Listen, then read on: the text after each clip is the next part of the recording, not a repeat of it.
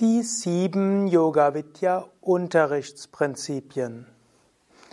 Willst du wissen, wonach sich der Yoga Unterricht bei Yoga Vidya ausrichtet? Willst du wissen, wie du selbst gut unterrichten kannst? Bist du vielleicht Teilnehmer, Teilnehmerin einer Yoga Vidya Yogalehrerausbildung? Ja, in diesem Vortrag möchte ich dir einiges erzählen, was die Unterrichtsprinzipien, die Grundlagen des Unterrichts bei Yoga Vidya sind. Mein Name Sukadev von www.yoga-vidya.de Heutzutage gibt es ja verschiedene sogenannte Yoga-Stile und ich habe darüber ja auch schon öfters gesprochen. Ein Yoga-Stil ist im Grunde genommen eine bestimmte Art Hatha-Yoga zu unterrichten. So gibt es zum Beispiel den Shivananda-Yoga-Stil, es gibt den Iyengar-Yoga-Stil, es gibt den Ashtanga Vinyasa Stil, es gibt äh, Kundalini Yoga Stil nach Yogi Bhajan, Bikram Yoga, Yesudian Yoga und noch vieles andere. Und es ist gut zu wissen, wenn du in einem bestimmten Stil praktizierst oder auch unterrichtest, was sind die Grundlagen dazu? Und die sieben Yoga Vidya Unterrichtsprinzipien sind eben auch die Grundlagen des Yoga Vidya Stils. Und egal, was wir bei Yoga Vidya unterrichten und was auch immer du mitmachst in den Yoga Vidya Seminaren, Ausbildungen oder auch Yogastanden in den Yoga Vidya Zentren, die sieben Unterrichtsprinzipien sind irgendwo darin enthalten. Die sieben Prinzipien sind Aufbau an der Yoga Vidya Grundreihe für körperlichen, energetischen, emotionalen, geistigen und spirituellen Nutzen. Zweitens Anpassung an Zielgruppe und Zielsetzung. Drittens Halten der Asanas. Viertens in allen Übungen ist immer eine Grundeinstellung von Entspannung, ist eine Beachtung der Atmung und eine Bewusstheit, also eine Konzentration. Fünftens Respekt vor dem Teilnehmer, der Teilnehmerin und auch für der Intelligenz des Teilnehmers, der Teilnehmerin und damit auch Eigenverantwortlichkeit der Teilnehmerin, des Teilnehmers. Sechstens, Yoga-Lehrer, Yoga-Lehrerin unterrichtet mit der Stimme, gibt Hilfestellungen mit Händen und vielleicht auch Füßen, unterrichtet mit Prana und Liebe. Siebtens, ein Yogalehrer, eine Yogalehrerin hat eine spirituelle Einstellung, unterrichtet, um zu dienen, um Gutes zu bewirken, will sich zum Instrument machen des Göttlichen und äh, will auch mit Liebe unterrichten. Die einzelnen Prinzipien. Erstens, bei Yoga Vidya haben wir eine Grundreihe und in einem anderen Vortrag werde ich nochmal über die Logik der Grundreihe sprechen. Die Yoga Vidya Grundreihe ist da für körperlichen, energetischen, emotionalen, geistigen und spirituellen Nutzen. Und wann immer wir etwas bei Yoga Vidya unterrichten, sollte immer dem Hinterkopf sein, dass das, was wir, was, was wir unterrichten, was die Teilnehmer, die Teilnehmerinnen machen, sollte gut sein für den Körper. Es sollte positive Auswirkungen haben auf die Energie. Prana, die Lebensenergie, soll erhöht werden und harmonischer werden. Die Nadis, die Energiekanäle sollen geöffnet werden, Chakras aktiviert werden. Es soll einen emotionalen Nutzen haben. Teilnehmer, Teilnehmerinnen sollen sich nachher gut fühlen. Etwaige Spannungen, die sie vorher hatten, wie Ärger, Ängste, Unruhe, Müdigkeit, auch Depressivität, wir wollen, dass nach einer Yogastunde ein Teilnehmer, Teilnehmerin sich nachher gut fühlt, dass viele emotionale Spannungen verschwinden. Wir wollen die Yogastunde so machen, dass Teilnehmer, Teilnehmerin auch geistigen Nutzen hat, Konzentrationsfähigkeit entwickelt, eine Klarheit des Geistes, eine Bewusstheit und so weiter. Und natürlich auch die Reihe ist so ausgerichtet, dass verschiedene Fertigkeiten entwickelt werden. Von Hingabe und Loslassen bis Selbstbewusstsein. Von der Fähigkeit nach innen zu gehen bis zur Fähigkeit in die Weite zu gehen. Und die Yoga Vidya Grundreihe will Menschen auch zu spirituellen Erfahrungen führen. Unser Ideal ist, dass in jeder Yogastunde mindestens ein Teilnehmer, Teilnehmerin irgendwo spirituell berührt ist, ergriffen ist, vielleicht weil die Freude im Herzen so stark ist, dass irgendwo ein Göttliches aufleuchtet. Vielleicht die Bewusstheit, ich bin nicht der Körper und die Psyche in mir tief im Inneren ist etwas ganz Ruhiges. Vielleicht irgendwo das Gefühl des Öffnens, dass dort eine göttliche Wirklichkeit klar wird. Also, unsere Reihe ist ausgerichtet für all dies. Und das gilt es auch als Yogalehrer, Yogalehrerin immer im Hinterkopf zu behalten. So zu unterrichten, dass es gut ist auf all diesen Ebenen. Und damit man da nicht ständig dran denken muss, können wir uns vertrauensvoll eben an die Yoga Vidya Grundreihe halten indem wir eben die Yoga Vidya Grundreihe üben mit Anfangsentspannung, Mantra, Atemübungen, dynamische Übungen wie Sonnengruß, dann die Grundstellungen in einer bestimmten Reihenfolge, Tiefenentspannung, dann Om und Mantra und vielleicht eine kurze Meditation, indem wir all dies so unterrichten oder eben abwandeln, dass dennoch die Logik da ist, können wir ein gewisses Vertrauen haben, dass diese Wirkung da ist, körperlich, energetisch, emotional, geistig und spirituell. Zweites Prinzip ist Anpassung an Zielgruppe und Zielsetzung. Der Yoga Vidya Stil ist ja geeignet für alle Menschen. Es gibt Kinder im Kindergarten oder sogar vor dem Kindergartenalter. Es gibt Grundschüler, es gibt die frühen Jugendlichen, die älteren Jugendlichen, es gibt die Erwachsenen, die jungen Erwachsenen, es gibt die Schwangeren, es gibt die älteren Erwachsenen, es gibt dann auch noch die Senioren und es gibt auch verschiedene Menschen mit diversesten körperlichen Einschränkungen.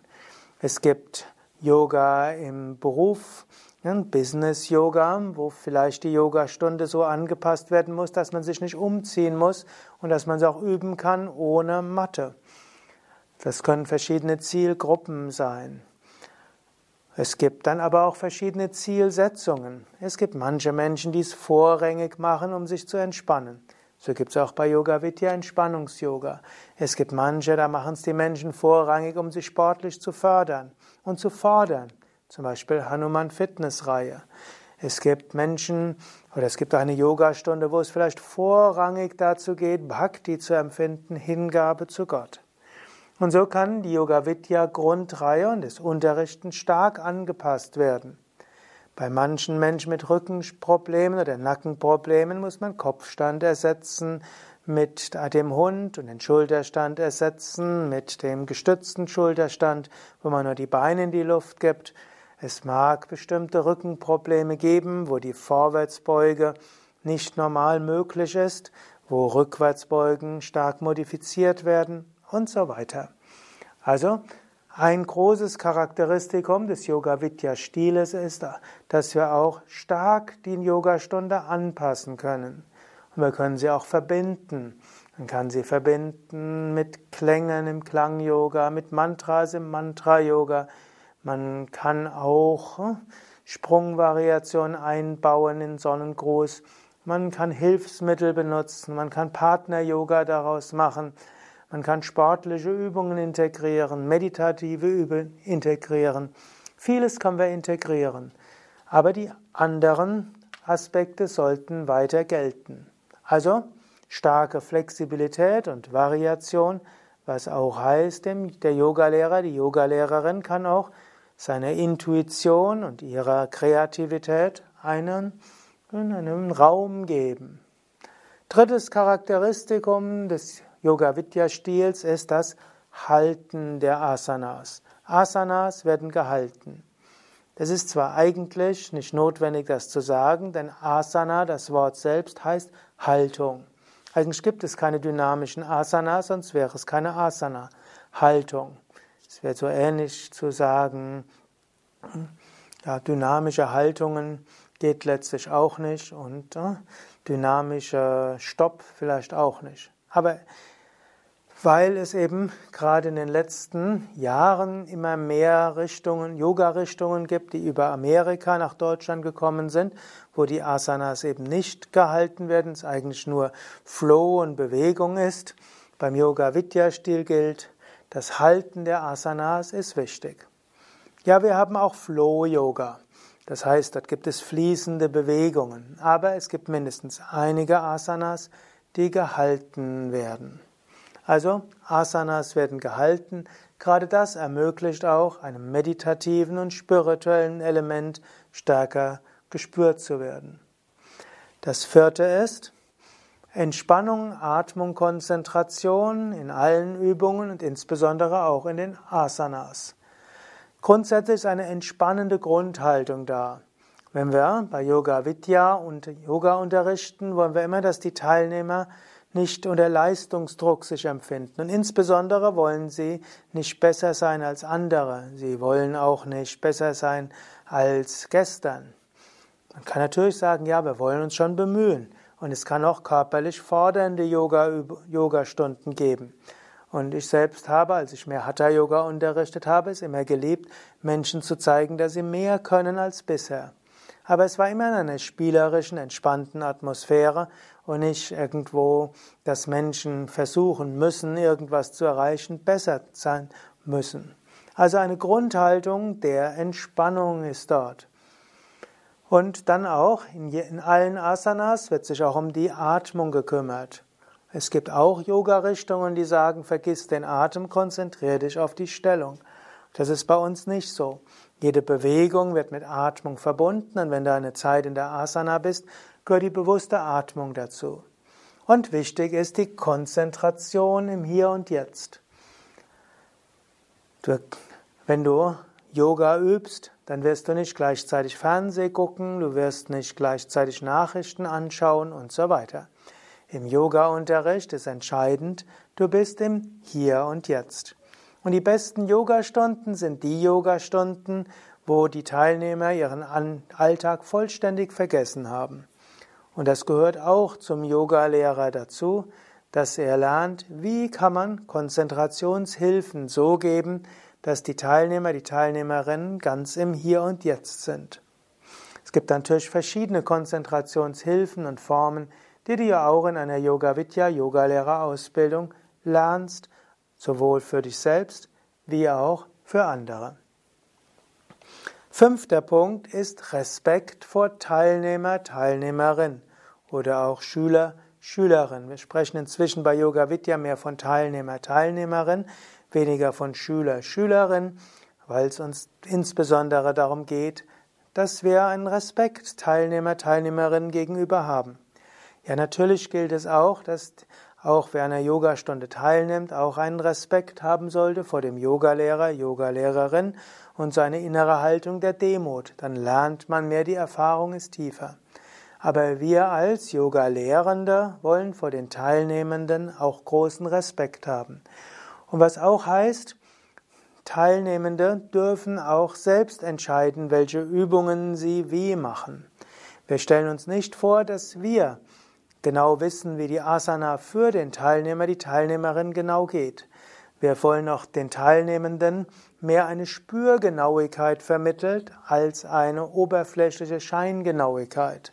Es gibt Yoga-Richtungen, die schreiben genau vor, in welchem Winkel der Rücken in der Vorwärtsbeuge zu sein hat und wie weit die Finger in der Kobra auseinander sein sollen und welcher der Finger genau parallel sein soll und in welchem Winkel der Kopf in der Kobra sein soll. Ich glaube nicht daran, dass diese Genauigkeiten für alle gelten. Unterschiedliche Menschen sind unterschiedlich. Deshalb gibt es ja 8.400.000 Asanas gemäß Mythologie. Und es gibt so viele Variationen. Die Teilnehmenden sollen selbst herausfinden, was für sie besonders gut ist. Natürlich, bei Anfängern werden wir schon sagen, welche Übung zum Wie zu machen ist. Wir wollen unsere Teilnehmenden auch nicht überfordern. Wir werden solche Übungen meiden, die vielleicht potenziell gefährlich sein könnten, wenn die Teilnehmenden sie versuchen zu erzwingen. So ist der Yoga-Stil von Yoga Vidya zunächst sehr sanft, weil es große Wirk, große ja, Betonung gibt auf die Spürbewusstsein, dass Menschen entspannen können. Aber dann, je weiter Teilnehmende bei uns fortschreiten, umso mehr lernen sie selbst herauszufinden, was für sie besonders gut ist, welche Variation besonders gut ist. Und so haben wir diesen Respekt vor den Teilnehmenden. Sie sollen herausfinden, was besonders hilfreich ist. Ja, ab und zu mal müssen wir ein bisschen Disziplin haben und sagen, probier das und das. Aber Menschen finden selbst heraus, was gut für sie ist. Und ich glaube nicht an eine oberflächliche Scheingenauigkeit und dass der Yoga-Lehrer, die Yogalehrerin dem Teilnehmenden, der Teilnehmer sagen muss, so ist es genau richtig für dich. Wir können Tipps geben, Möglichkeiten geben und wir wollen die Teilnehmenden in die Lage versetzen, selbst herauszufinden, welche Asana wie zu machen ist. Das sechste ist, als Yoga-Lehrende unterrichten wir mit unserer Stimme. Wir geben Hilfestellungen, zum Beispiel mit Händen, vielleicht auch manchmal mit Knie und Füßen, aber vor allen Dingen wollen wir auch unterrichten mit Prana und Liebe. Ja, zum Yoga Vidya Stil gehört auch eine gewisse Stimmschulung. Und wenn du bei Yoga Vidya eine Yogalehrerausbildung machst, bekommst du auch Feedback, ob deine Stimme gut ist und wie du sie vielleicht verbessern kannst. Und auch das gehört zum Yoga Vidya Stil, dass du auch an deiner Stimme arbeiten kannst. Du kannst sie schneller werden lassen, du kannst sie langsamer werden lassen, du kannst mal etwas höher sprechen, du kannst mal etwas tiefer sprechen. Du kannst lernen, wie du die Worte klarer formulieren kannst. Du lernst, wie du vielleicht mit Bauchatmung oder mit Mula Bandha mehr Betonung hineingeben kannst. Das ist alles, was auch zum Yoga Vidya Stil gehört, Training der Stimme. Und natürlich gehören die Hilfestellungen dazu. Bei Yoga Vidya sitzen wir nicht einfach irgendwo, sondern wir helfen. Und selbst wenn es mal meditative Yogastunden sind, wir gehen durch die Reihen und schauen, ob wir Teilnehmenden helfen können, etwas weiter in die Stellung zu kommen, helfen können, dass die Schultern gerade sind, vielleicht helfen können, die Waden zu entspannen im Schulterstand und so weiter. Wir geben Hilfestellungen, wir bleiben nicht einfach ruhig. Nein, und wir machen auch nicht die Yogaübungen mit unseren Teilnehmenden mit. Wir sind da und lassen die Energie durch uns fließen. Du kannst natürlich auch Selbstpraxis anbieten in einem Yogazentrum und halt, du übst selbst mit, aber eine Yogastunde im Yoga Vidya Stil, der Yoga-Lehrende, die Yoga-Lehrende macht die Stellungen nicht mit, sondern sagt sie an und hilft, macht sich zum Instrument. Und wir unterrichten mit Prana. Prana heißt, wir sind uns bewusst, als Yoga-Lehrende fließt auch Energie durch uns hindurch. Und wir wollen diese Energie durch uns hindurch fließen lassen.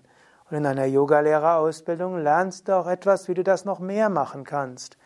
Zum Beispiel, indem du zu Anfang der Stunde dich auf das Göttliche konzentrierst, auf den Meister Swami Shivananda, Swami Vishnu Devananda durch dich wirken lässt.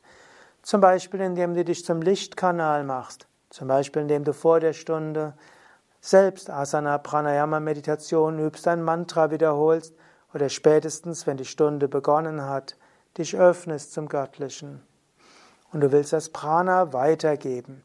Und wenn du weißt, einem Teilnehmer, einer Teilnehmerin geht es nicht so gut, kannst du auch dir bewusst vorstellen, dass du ihm oder ihr besonders Licht schenkst. Und du kannst dir vorstellen, dass Swami Shivananda Licht in die Stunde gibt. Und du unterrichtest mit Liebe. Und da sind wir auch schon bei der spirituellen Einstellung des Yoga-Lehrenden, der Yoga-Lehrenden. Wenn du unterrichtest, dann solltest du das Unterrichten des Yoga selbst auch als spirituelle Praxis ansehen.